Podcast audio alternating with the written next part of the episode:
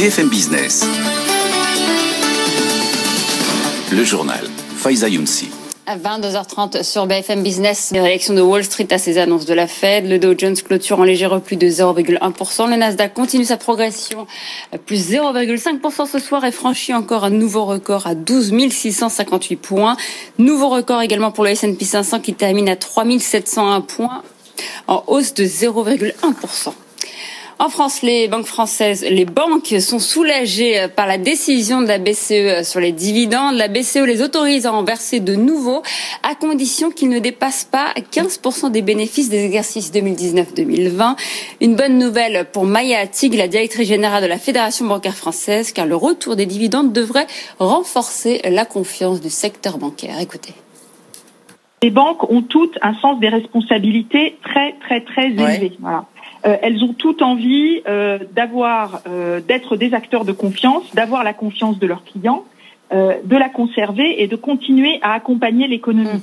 Donc ça, ça veut dire que dans chacune de leurs décisions, que ce soit leur politique de dividendes ou leur politique de prêt, euh, elles jouent ce rôle de confiance. Pouvoir distribuer des dividendes, c'est aussi une manière de montrer qu'on est suffisamment solide pour faire son métier de banquier euh, et pour distribuer des résultats aux actionnaires aussi. Voilà. Donc je pense que c'est vraiment comme ça qu'il faut le prendre.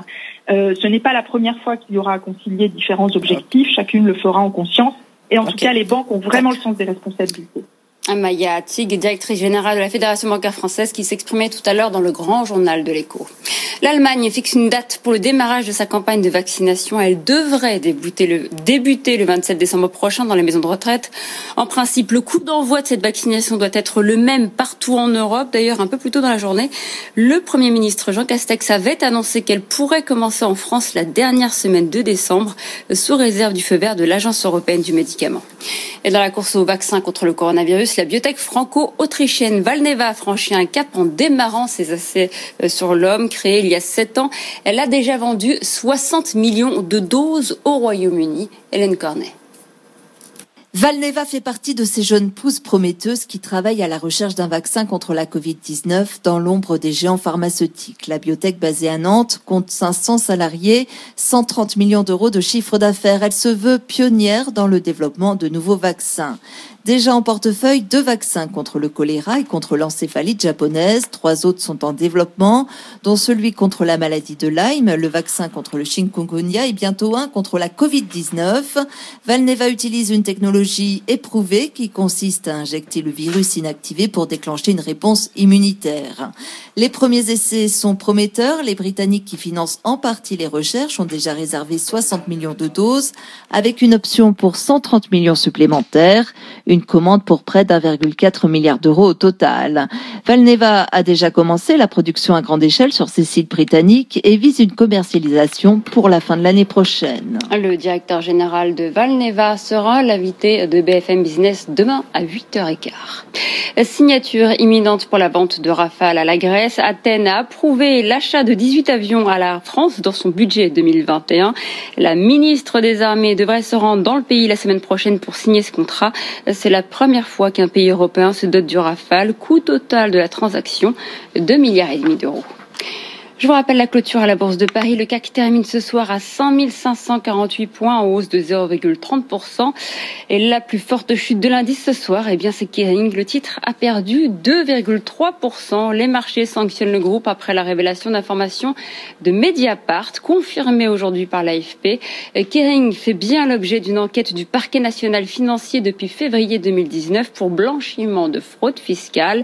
Le PNF s'intéresse à un montage fiscal qui aurait permis au groupe de déclarer en Suisse des activités menées dans d'autres pays. Le détail avec Étienne Braque. C'est un montage fiscal complexe qui aurait permis à Kering d'échapper à 2,5 milliards d'euros d'impôts entre 2010 et 2017. Pour cela, le groupe dirigé par François-Henri Pinault aurait déclaré en Suisse des activités menées dans d'autres pays. Et pour cause, grâce à un accord fiscal secret en Suisse avec le canton de Tessin, Kering ne payait que 8% d'impôts sur ses profits.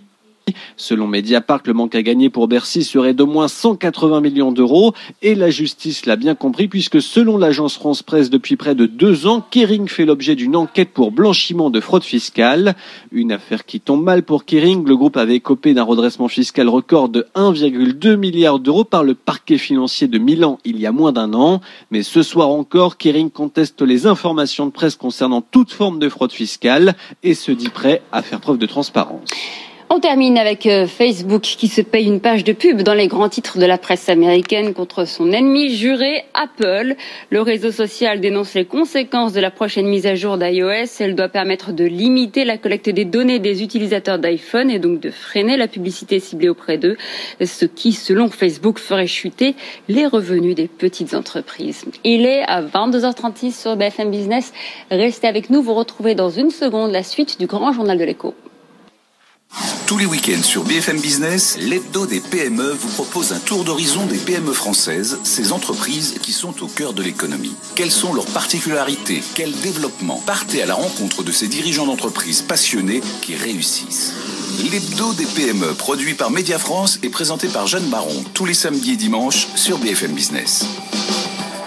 L'hebdo des PME, avec Média France, le partenaire média et contenu de toutes les PME.